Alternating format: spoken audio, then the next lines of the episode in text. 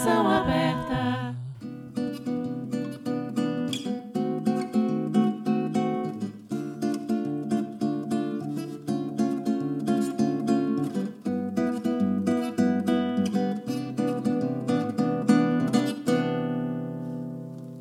Seja bem-vindo à Conexão Aberta, um espaço onde cada parceiro, cada convidado poderá trazer suas ideias, novidades, eventos e contribuições para Mederô Conexões e Negócios. Sinta-se à vontade para navegar em nossas novidades. Olá, estamos aqui abertos à Conexão Aberta e eu trago aqui para vocês nossas parceiras e a gente vai falar um pouco de educação e interação porque eu acredito que a educação é necessário ter interação. Eu queria falar um pouco aqui, a gente está trazendo as nossas convidadas, estou trazendo aqui a nossa educadora Luci Godoy, sempre parceira no nosso canal Conexão Aberta, com os artigos. Eu falo que ela é uma expert em educação. Nem vou dizer para vocês quanto tempo ela tem na área de educação. Trago aqui Bruna Guarnieri, coach, treinadora comportamental, e também eu trago ela falando um pouco da mulher empreendedora e mãe. Trago aqui também Keila Caiana, que tem um trabalho individual fantástico que é Conversas que Transformam. Trago aqui Paula, que é personal brand, consultora de imagem, mas tem uma coisa muito importante: papel de mãe. A gente está trazendo um pouco aqui para misturar mesmo. E depois nós vamos interagir umas com as outras nesse papel, nós como seres humanos, dessa interação. E a importância também é, do papel família, que eu acho que a gente tem muito a estar tá conversando. A gente traz aqui Soraya, que é a nossa convidada, escritora, palestrante, comunicóloga e diretora editorial, traz a sua experiência como autora, educadora, mãe, mulher e uma experiência incrível também com outros autores que, que sempre estão se expressando. Lídia Lacava, mestre em educação, arte, história e cultura, especialização em psicopedagogia, arte terapia, professora de pós-graduação e atendimento clínico traz para a gente toda a sua experiência na educação. E aí eu acredito que todas nós aqui, eu também, como educadora, mulher, empresária e mãe, e eu vou falar um pouquinho aqui também da importância da inclusão dos nossos filhos. Isso é uma coisa que a gente pode estar aqui com as educadoras e com todos falando sobre isso. Bom, aí eu vou conversar aqui. Luci Godoy. Ela, eu vou usar a frase de Luci. Educar é nutrir a criança com valores morais fortes para que o seu crescimento seja completo. Como você olha isso na questão do professor? Hoje, a família se modificou. Então, a escola está assumindo um papel que eu acredito, enquanto educadora, não é dela. O de educar esse ser humano que veio para uma família para começar a dar os primeiros passos na vida. E como é que eu ensino os primeiros passos para um ser humano? Mostrando para ele o caminho correto de ser. Primeiro, de ser, ser humano. Ouvindo, aprendendo, respeitando limites, valores morais que hoje não se dão mais, nem em casa e dificilmente na escola, pela própria formação dos professores. Vou aqui perguntar, né, entrando nessa nossa é, trajetória da educação, é, professora Lídia, qual é a importância dos primeiros vínculos na relação familiar e na formação educacional? é, quando você traz a palavra vínculos, né, relações vinculares, eu preciso chamar o Winnicott, né, porque é um grande psiquiatra, pediatra, que ele tem até um livro que diz tudo começa em casa. E realmente tudo começa em casa, né, das primeiras relações. Eu costumo dizer que em casa já se é, consubstancia a gênese cognitiva e afetiva da criança é dessa relação mãe-bebê ou de quem faz o papel de, né? que começa a primeira modalidade de aprendizagem quando a gente fala em educação. Vem daí. Então, como essa criança foi recebida, como ela foi tocada, como ela foi acolhida, como teve uma escuta ou não. E essa relação vincular, ela vai se transfigurar e ter uma marca já quando ela chega na escola. Então, a importância do educador, que a gente acha fundamental, principalmente o professor educador das primeiras séries, né? Que são de uma importância imensa, porque é efetivamente nesse momento que eles vão ajudar a que esse vínculo né, de cuidado, é, de atenção, ganhe um suporte maior em outro espaço no meio ambiente, que não é mais o meio ambiente da família, mas é o meio ambiente da escola. Né? E quando a gente fala em relações vinculares, acho que tem uma coisa que é super importante a gente pensar na qualidade do vínculo. Como psicopedagoga, eu preciso puxar minha sardinha para cá porque nas questões de aprendizagem, essas primeiras relações são fundamentais para que o sujeito efetivamente consiga ser inserido nas aprendizagens de uma maneira mais segura, coerente. E a gente costuma dizer que nesses vínculos iniciais, se houve um excesso de maternagem e paternagem, ou uma falta de maternagem ou de paternagem, certamente na hora da aquisição de uma leitura escrita, de uma atividade de educação física, alguma questão nesse sentido, a gente começa a perceber com esse olhar um pouquinho mais sensível que realmente houve fraturas, houve quebras nessas primeiras relações, né, nesses primeiros vínculos. Então a gente está falando dos primeiros vínculos, mas para o bom desenvolvimento do ser humano, né, é que durante toda a nossa vida, nós consigamos estabelecer relações vinculares, facilitadoras, que nos ampliem a percepção desse ser estar no mundo e nos ajude também. E aí cada fase, né, cada ciclo de desenvolvimento tem características dessas relações. Então assim, é um tema que daria para a gente estar tá falando várias coisas. É, Nossa, eu acho que a gente só está, sim, começando a mexer, Exato. sabe? Eu falo que é. sim, que a gente tem um caldeirão, a gente vai jogando Isso. um pouco é, é. cada é. assunto para que a gente possa entrar Exato. e discutir. Eu vou levar um pouco, aí até para depois voltar para nossas professoras, educadoras, mas eu vou falar um pouquinho dessa questão da mãe, né? Bruna, é, você tem uma experiência interessante aí, mas dentro dessas duas colocações, né, das nossas professoras, como que é você como mãe? É, na verdade, para mim fica muito claro ouvindo elas que no meu eu não sou educadora, né, mas de certa forma sou é, também. Lógico. Mas tem faculdade para pai e mãe? Devia ser obrigatório. pai e mãe devia passar por algum estudo. Devia ser proibido você ter um filho se você não estudasse. Porque. A Lucy já gostou de mim, né? É, porque são muitos os desafios que nós mesmos. Né, a gente só vai ensinar para os nossos filhos o que a gente aprendeu. E se a gente não aprendeu? A gente, passa, a gente ensina o quê? Então eu brinco, né? Eu brinquei uma vez com um, uma pessoa falou, ah, mas filho não vem com manual. Ele olhou pra minha cara e falou, vem sim, tá cheio de livro de educação na prateleira. Eu falei, ah, então sim, a gente precisa estudar para poder guiar esses seres humanos. Porque eu acredito que hoje o que a gente colhe na sociedade é justamente falta do que os pais ensinaram. Não, ninguém, quando a gente olha para um filho, a gente fala assim, ah, mas como é que eu vou prejudicar essa criança hoje? A gente não acorda pensando assim. Mas muitas das nossas atitudes levam a gente a prejudicar os nossos filhos sem saber.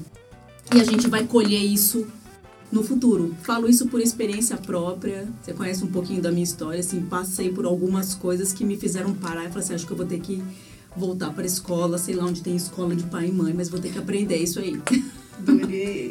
Nossa, olha, olha, um assunto para a gente trazer na próxima pauta. Paula. Criar filho é desafiador. Às vezes eu olho para o universo e falo obrigado, universo, porque foi uma só. Um dos grandes desafios que eu, que eu tive e ainda tenho é a questão de como conciliar o trabalho o trabalho formal fora de casa, a educação da filha, que em alguns momentos ficou sim com a escola muito tempo, ficou sim com a babá em casa, porque essa mãe aqui precisou sair para trabalhar. Essa mãe ficou, ah, teve o primeiro divórcio aí com ela com três meses de idade. Então, com cinco meses, ela foi para a escola. Eu não tinha opção. E isso foi desafiador. Como eu poderia conciliar é, a minha educação, aquilo que eu aprendi na minha casa, mostrar para elas valores, mostrar para ela que ela não foi desamparada, que eu não a deixei, porque a gente tem esse tipo de cobrança em casa, e ao mesmo tempo ser uma profissional tranquila, que em casa está tudo bem. Esse eu acho que é um dos grandes desafios da mulher no mundo atual. Alguns anos atrás, eu acho que mais de 50 anos atrás, a mulher quase não trabalhava fora. Ela ficava em casa cuidando da, das crianças, da prole, da família, e ali incutia esses valores morais. O que pode, o que não pode, o ser. O que é o ser humano? Como se constrói isso? Depois a vida foi mudando e eu brinco muito aquela questão das, das feministas, né? Gente, a gente não precisa de feminismo, a gente precisa de feminino. Porque o feminismo só veio trazer mais trabalho. Isso é uma opinião muito pessoal. Mas a mulher foi para o mercado de trabalho. E hoje, na maioria das famílias, é impensável que o homem apenas trabalhe como provedor do lar. A mulher precisa sair para trabalhar. E essas crianças? O que, que a gente faz? Preciso do manual também de mãe. Até mesmo para falar, poxa, como, né? Eu lido com esse assunto. Mas as escolas é, estão sendo também muito cobradas por uma coisa que eu realmente acho que não são delas. Mas eu acredito que deve existir um meio termo. Porque hoje as mães precisam sair de casa.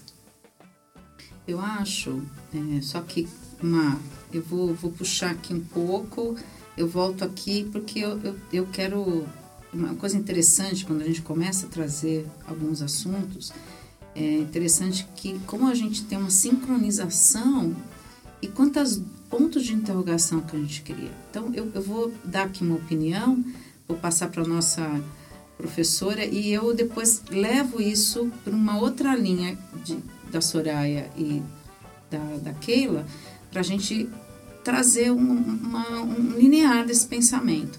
É, eu, eu colocaria uma, uma palavra que eu, eu uso quando eu vou falar de educação, de afeto, de amor, na questão da família com uma, uma criança, um jovem especial.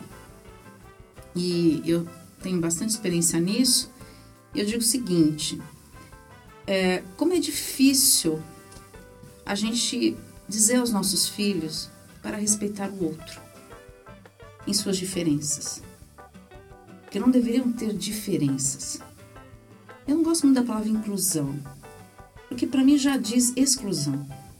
A partir do momento que você diz eu vou incluir você, eu já excluí você. E eu, em questão da educação, eu tive muitos problemas. Eu tinha que participar dentro da escola para poder ajudar na interação da minha filha dentro da sala de aula, em material, em ajuda, na ajuda escolar. E não adianta, nós pais temos que interagir, temos que saber quem é o nosso filho. E o mais difícil é não só como gestor, como professores, mas além as crianças porque muitas crianças chegam na sala de aula dizendo: o meu pai diz para não falar com essa criança. E aí você fala: ah, mas isso é bullying.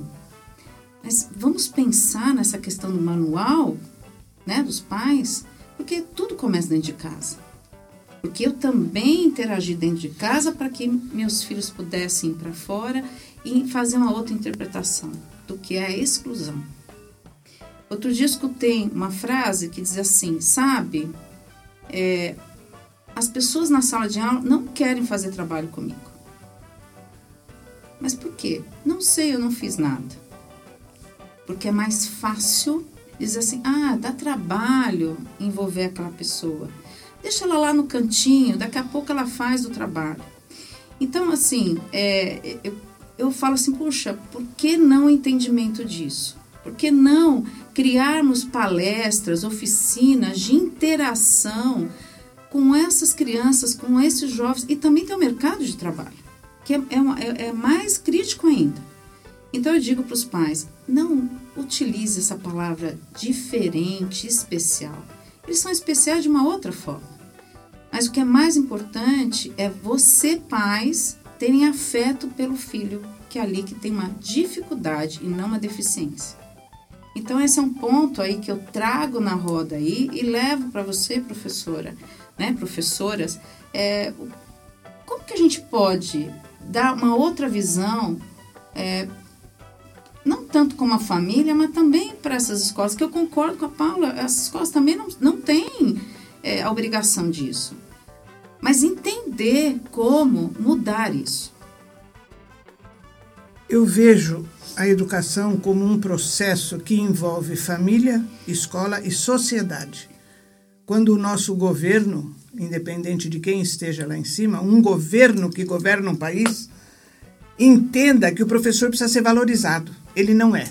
Sou professora, me aposentei há muitos anos, continuo vivendo do, do, da minha mísera aposentadoria, mas que me satisfaz. Me satisfaz? Não, porque eu preciso trabalhar 85 anos de idade, ainda preciso trabalhar para complementar o meu salário. Não estou é, reclamando aqui. Eu estou somente dizendo assim: quando as duas meninas falaram que precisam de uma escola de paz, estou com vocês. E eu já propus para você, Adriana, fazer um trabalho específico com os pais nas escolas, na sociedade, onde você quiser, estou aí pronta para isso. Porque, de fato, o filho não vem, minha querida, com o manual quando ele faz xixi, você fala, ele está vazando. Não é que ele vazou, eu não entendi que ele fez xixi na minha mão, a, a fraldinha vazou, né? Então, que, que pai, que mãe são esses que estão pela primeira vez carregando um outro ser como ele? Então, a base, célula máter da educação do ser humano, eu acredito, é a família. Aonde se forma a base de todo esse ser social que vai ser. Quando respeita o outro que é menos ou que é um pouco diferente dele, ele não tem que ver a diferença, mas ele aprende aqui em casa. Ah, aquele menino é negro. E o que, que é negro? Ele não tem olhos, pernas e braços que nem você. A cor dele não interessa. É a mãe e o pai que vão falar isso. Ah, aquele menino olha diferente. Mas ele tem dois olhos como você? Gente, é ser humano, né? É tratar como um outro ser humano como eu. Posso chamar de empatia? Não sei se é empatia, eu chamo de amor. A escola, os professores não estão preparados para receber uma criança diferente, entre aspas, entre seus alunos. Teve o caso de um filho de uma amiga minha que o pai e a mãe é, alfabetizaram antes dele entrar na escola. Quando ele chegou na escola, a professora dava aula, ele já sabia tudo. Aí ele começava a bagunçar, porque ele perdeu o interesse. O que estava lá, ela já sabia.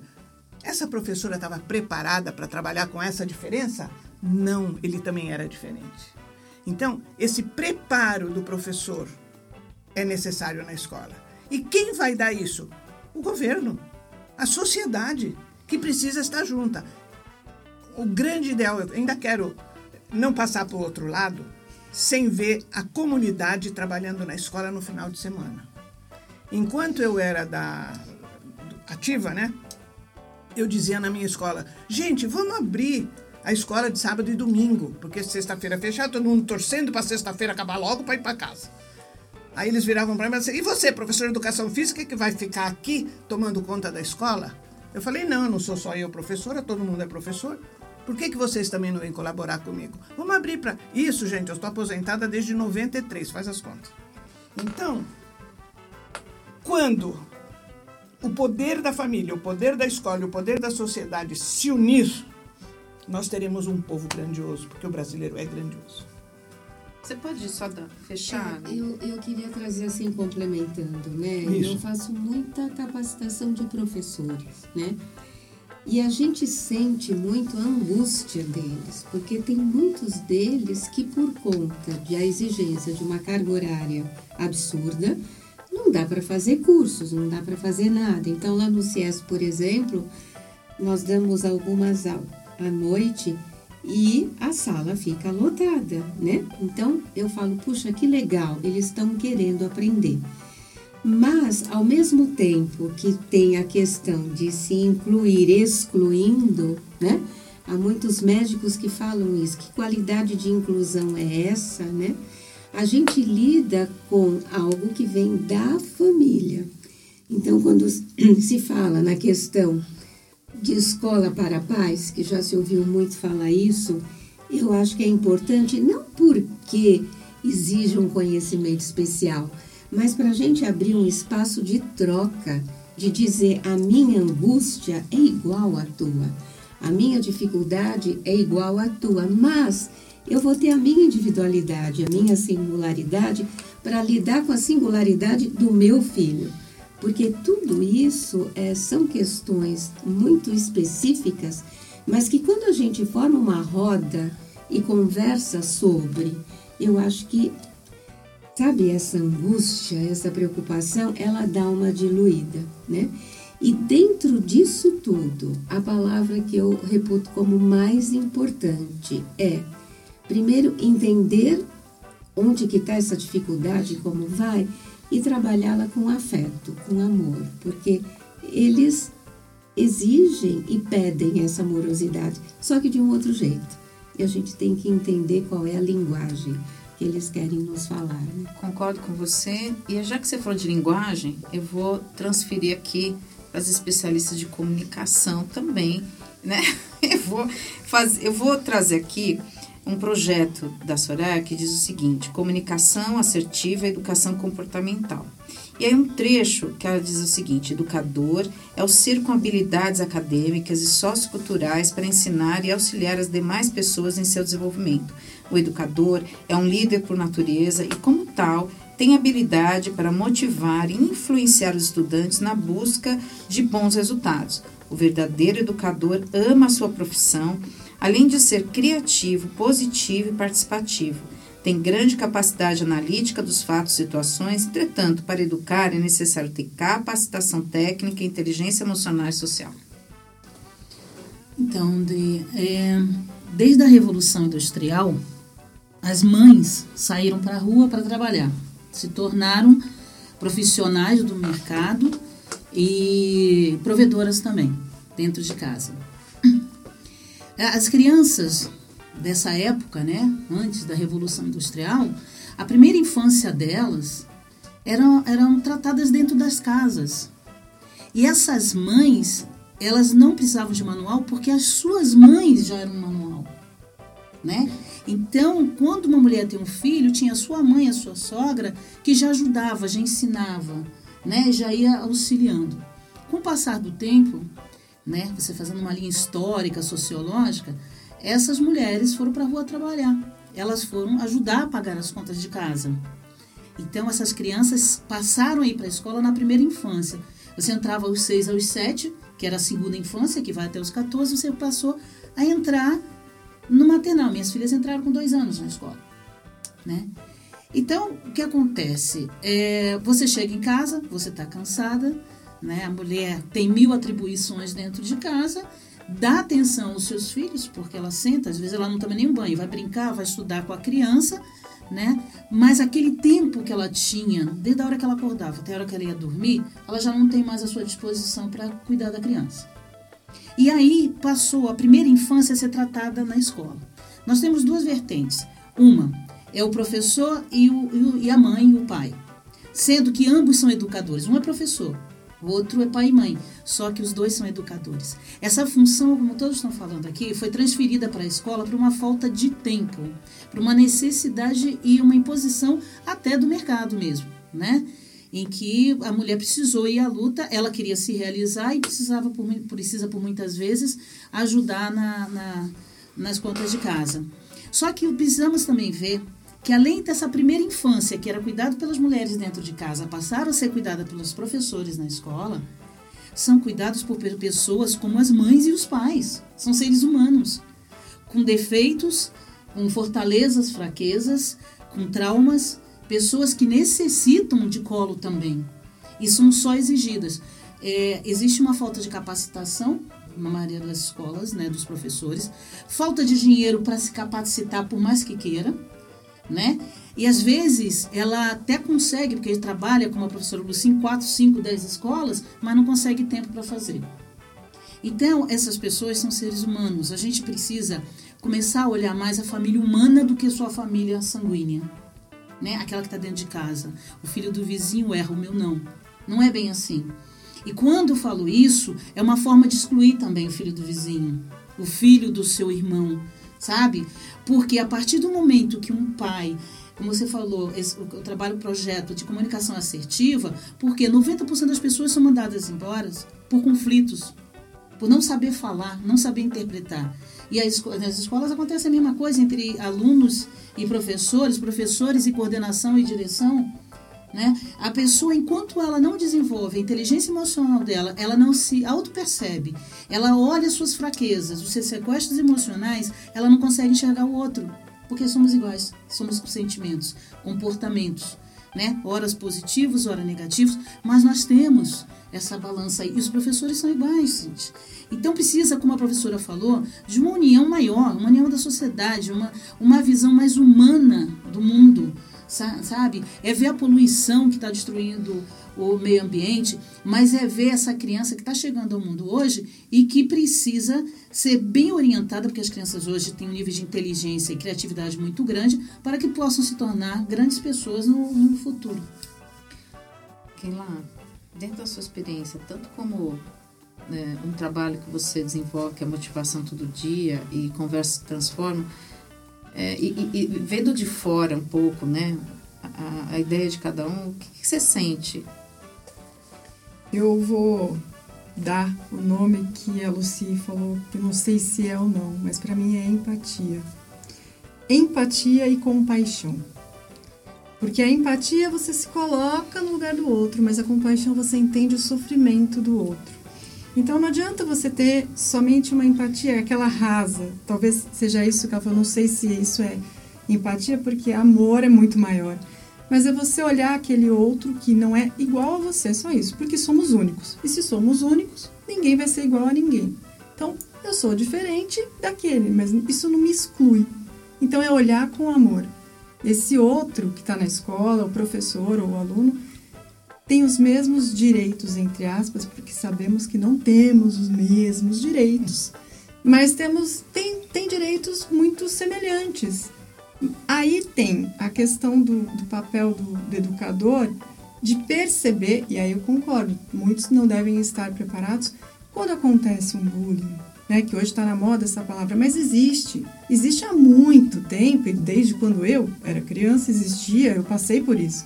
Nenhum professor tinha a é, percepção, a empatia de olhar e falar: essa criança está passando por um processo desse. E mais, professores que alimentavam a brincadeira completamente cruel da criança.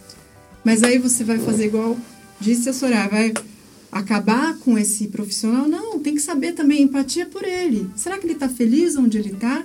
Será que era isso que ele queria fazer? Será que ele está no lugar certo? Os pais, pode ser, ah, eu escolhi ser pai, às vezes acontece de não pensou e assim, não sabia e aconteceu. Então eu acho que o, o termo é empatia, mas também a compaixão, né? Meu trabalho foca muito nisso. Conversas que transformam a base é exatamente a empatia, é, é ter um espaço para falar. As pessoas querem ser ouvidas, mas elas não querem ser ouvidas enquanto alguém está mandando mensagem no celular, não. Elas querem ser olhadas, ouvidas e a gente não ouve só com o ouvido, né? É, é, a fala da pessoa, é o gesto da pessoa, o que ela quer transmitir, se o olho está brilhando ou se está triste. Isso tudo faz parte. Então, conversas que transformam prioriza isso: o olhar, a fala e a troca. E a empatia. Então, um fala, o outro espera para depois falar e o outro entender. Não tem problema nenhum se uma pessoa pensar A e a outra pensar B que importa é a troca. mesmo que o conteúdo não se passe por completo. Gente do céu, vocês são maravilhosos. Eu queria fazer um jogo rápido, depois eu vou fazer uma brincadeira aqui com vocês para a gente fechar esse quadro da educação e interação, porque acho que a gente tem muitos assuntos para falar e a gente vai poder trazer isso aos poucos no nosso canal Conexão Aberta. É, vou falar uma frase e você fa vocês falam uma palavra de sentimento que vem aquela frase, ok? Chega de conflito e violência, somos muitas vozes em sofrimento. Olhar para dentro. Respeito. Autoconsciência. Amorosidade. Amor. Compaixão. Não suporto receber todos os dias bullying na escola, porque tenho uma orelha comprida. Posso mudar isso?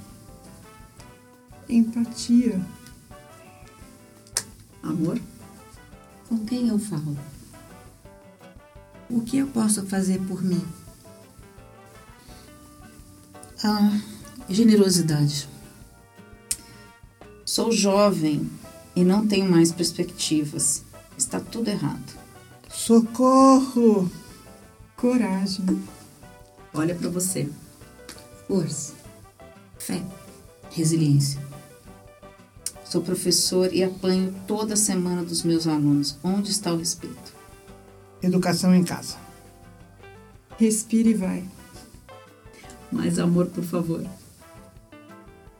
Amor. Estou no lugar certo. Mudanças urgentes. A estrada da educação é repleta de novos caminhos que nos levam à perfeição. Se eu for buscá-los. Melhor feito do que perfeito. Abertura. Caminhar sempre. Olhar para frente. A liberdade é a palavra que deve servir na estrada de nossas vidas. Liberdade de ação, de pensamentos, de atitude, de escolhas, de querências. Liberdade de ser. Disse. Godoy.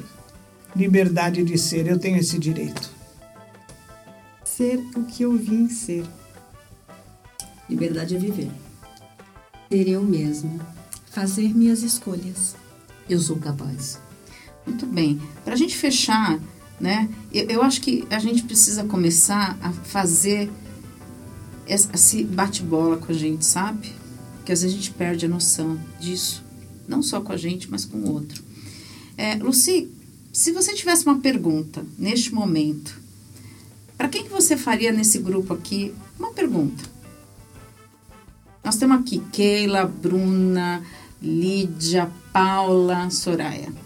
Sobre o quê? Uma pergunta sobre educação? Qualquer coisa. Bruninha, por que, que você estava ansiosa? Ansiosa? É, com o seu problema que você colocou. Você achou incapaz de resolver ou não? Completamente. Tá.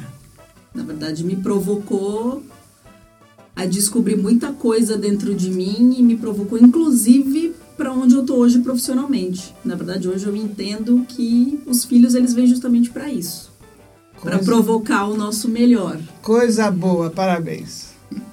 Bruna, para quem que você quer fazer uma pergunta?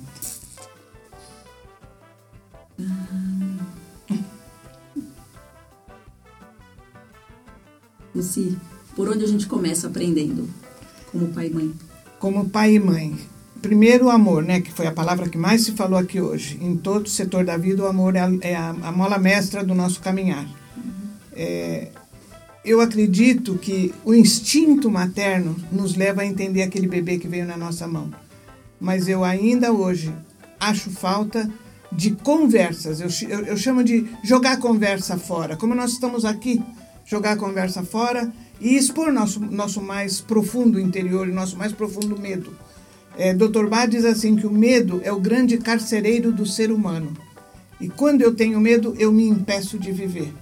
Então, eu acredito que a gente possa começar fazendo encontros semanais, quinzenais, mensais, não sei, uma proposta que fica no ar, para a gente trocar nossas incertezas e buscar nossas certezas.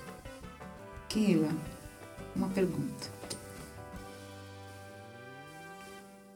Lídia, como psicopedagoga, você vê que o caminho que já. Porque a gente sempre está em evolução. Também não dá para dizer que a gente parou. Mas você vê um- uma perspectiva melhor daqui para frente? Eu vejo, é, eu nunca deixo de acreditar, porque é, a partir do momento que a gente se dispõe a uma abertura, né? A Bruna, a Paula, né, que trouxeram essa angústia, muito me tocou. Porque hoje em dia eu vejo que está desafiador. As mudanças foram muito rápidas, né? E hoje até estava vindo e acabei lendo uma mensagem que me mexeu muito, falou em narcisismo digital. Porque exatamente isso está havendo, está acontecendo assim, gritando nos nossos olhos, a falta de conversa, a falta de, de bate-papo, né? Até casais, as- já vejo muito no café da manhã, um aqui, outro lá, e assim, né? Famílias, enfim, é, é um tema que se está falando muito. Então, e é muito interessante, a gente só vai rever né, as nossas questões quando, infelizmente, algo de muito grave acontece. Parece que aí vem o universo e fala, ô meu, acorda, né? Acorda porque assim não dá. Então, nesse sentido, deve haver uma disponibilidade interna de dizer, bom, o que, que eu faço? Vamos lá, vou buscar, vou conversar, falar com um, falar com o outro. Então, havendo essa disponibilidade, é viável sim. Lígia, uma pergunta. Uma pergunta, eu vou ficar com essa mamãe aqui. É, você trouxe essa questão da dificuldade e, e isso é um tema que para mim chega é muito forte. Eu acho que hoje em dia, como Soraya falou, a mulher desempenhando todos esses papéis, né? Como é que eu fico? Eu preciso sair. Como é que eu deixo o meu, meu filho, a minha criança? Então, assim, nesse momento, se viesse uma fada com uma varinha mágica e dissesse a você qual é o seu pedido para sair dessa situação, o que, que você pediria? Mais tempo. Um dia de 30 horas. É, na, na verdade, é, é bastante desafiador. Então, alguma coisa tem que ser deixado de lado, né? E o que, que acaba sendo deixado de lado? Eu. E eu falo isso de uma forma é, sabendo que isso acontece.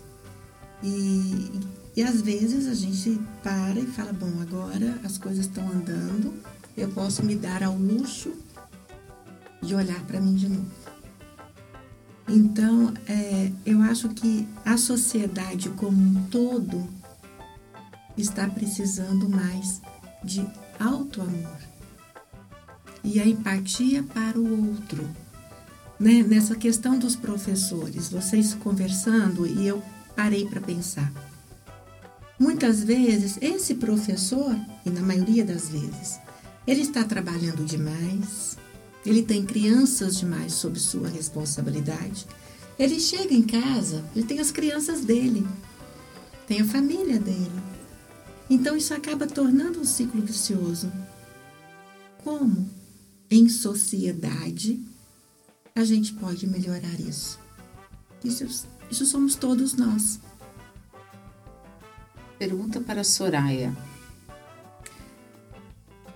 Soraya como coach, né? Alguns anos atrás não se falava em coach, em metas, o que eu sou, como eu gostaria de chegar. Acho que a vida era mais simples.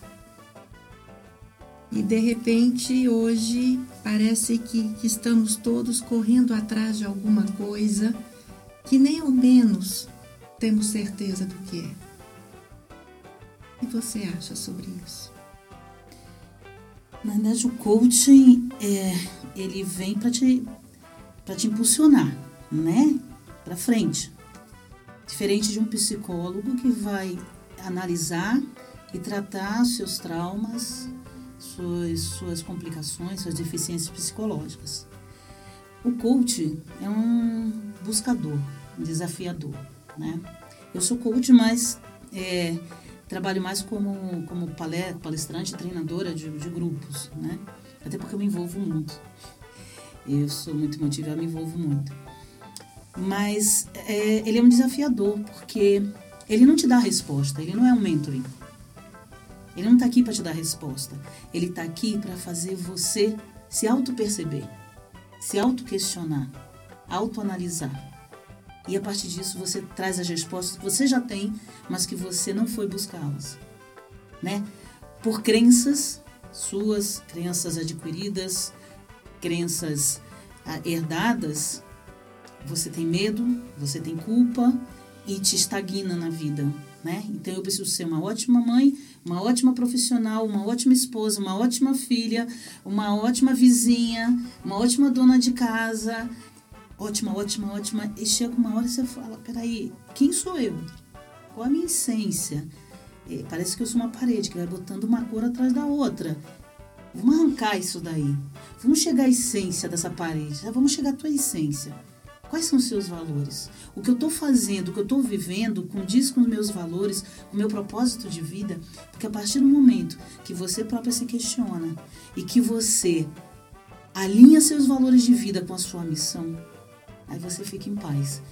E o coach é esse cara, essa mulher que vai lá e cutuca você. Ele é o chato que te provoca.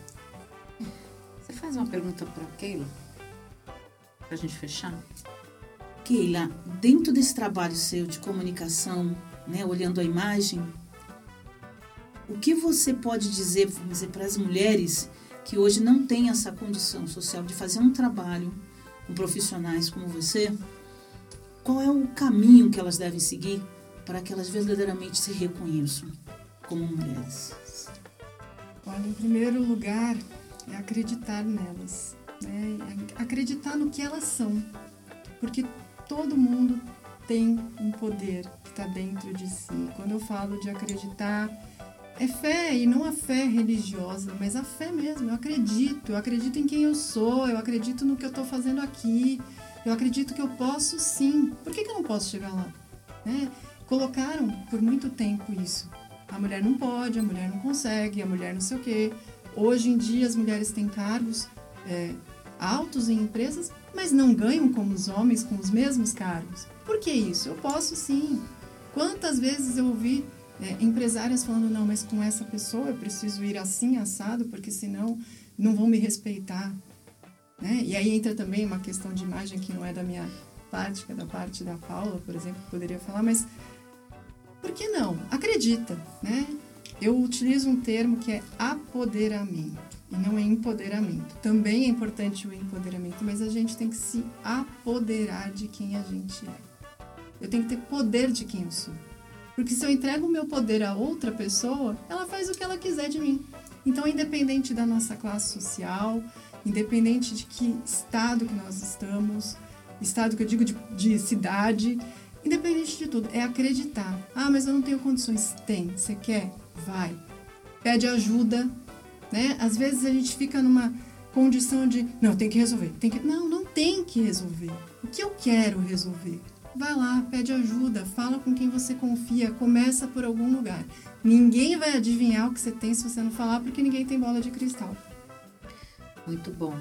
Gente, eu queria agradecer Vou fazer um gesto de gratidão, Luci, gratidão, Keila, gratidão, Bruna, gratidão, Lídia, por ter aceitado o nosso convite. Ela veio lá de tu aqui é, participar do nosso. É, eu falo que isso é uma conversa, né? Uma troca. Nossa, quanta coisa a gente aprendeu hoje. Gratidão, Paula, gratidão, Soraya. A todos vocês, gratidão. Queria que vocês é, todas essas ideias e esses projetos, que são projetos originais, que vocês possam entrar no nosso site, que é o www.conexãodenegócios.com.br e ali vocês vão conhecer um pouco de, de cada pessoa que está aqui uh, e poder conhecer o projeto dessas mulheres maravilhosas. Obrigada e